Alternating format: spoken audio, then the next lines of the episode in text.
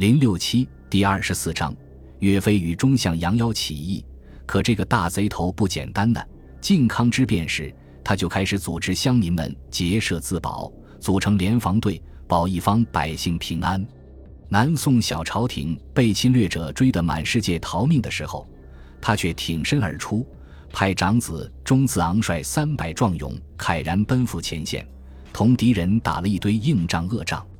孔彦州的乱兵肆虐之时，也是他带着家乡的老弱病残们奋勇保卫着自己的家园。然后是申诉、告状、喊冤，牵头的又是他。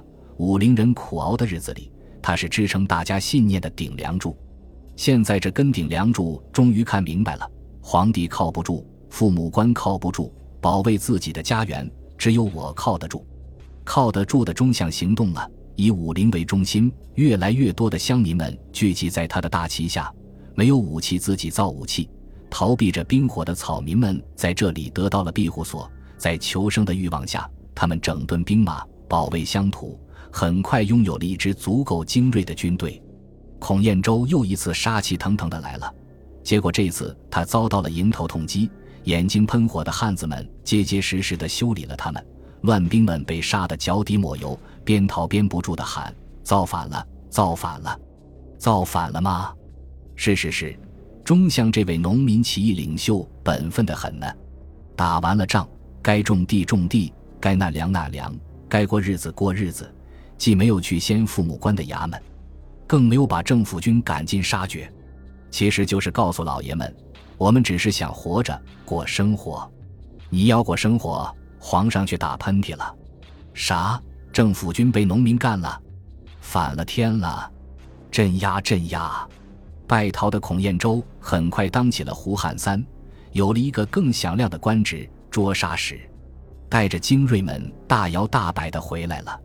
来捉杀，不是捉杀占我河山的侵略者，而是捉杀那些竟然敢为了过生活不让我欺负的老百姓。结果，当中相和他的士兵们正以为一切都恢复了平静，他们正在如和平年代时那样种地打粮，想着做幸福的人的时候，孔彦州的还乡团突袭了，毫无准备的中相被杀得大败。全家被俘后惨遭杀害，世外桃源般的武陵小县再次惨遭战火的荼毒，恢复了和平生活的乡民，安顿下家园的北方难民，所有美好的开始，像肥皂泡一般的希望，再一次在兵灾中支离破碎。幸福生活的愿望已经是一场梦，反反复复的蹂躏，无休止的兵火，最终引爆了武陵人愤怒的心，不让我们活。那就反了他娘的吧！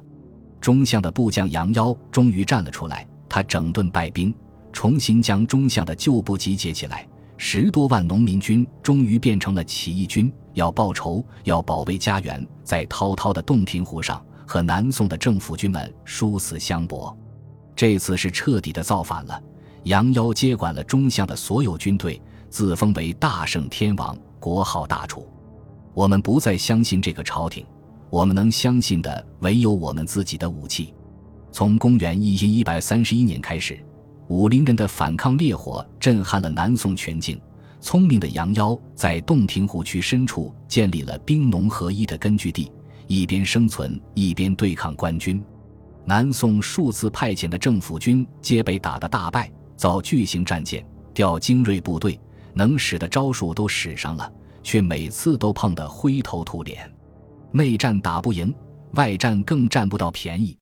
就在一千一百三十一年杨妖扯旗以后，北方金国开始了对南宋的新一轮军事行动。从河南到陕西，再到四川，宋军多处重镇失守，形势岌岌可危。窝外面横不了，窝里也横不了。堂堂的大宋政府军，怎一个狼狈了得？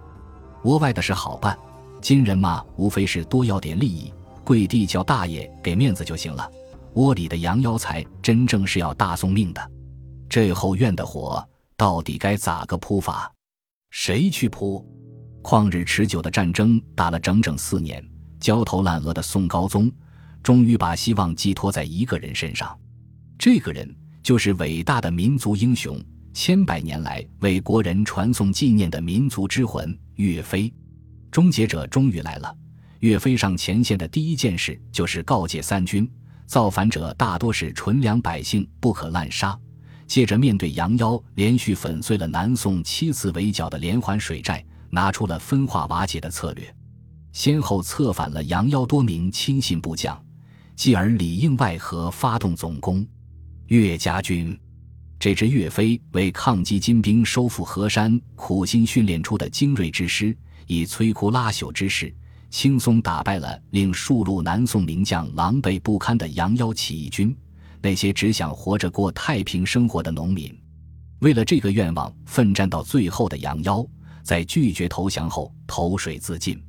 皇上的面子有了，大宋政府军的面子有了，接下来当然是皇恩浩荡了。在岳飞的坚持下，南宋政府撤换了湘西地区的贪官污吏，免除了对义军俘虏的处罚，给他们发放粮食、土地，安置生活。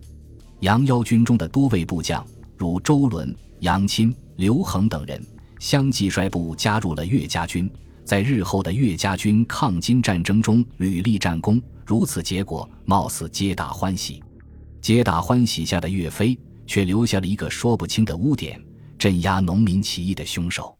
时至今日，批岳飞的总拿这事当证据；喜欢岳飞的人，却也有歪曲丑化杨妖起义军的。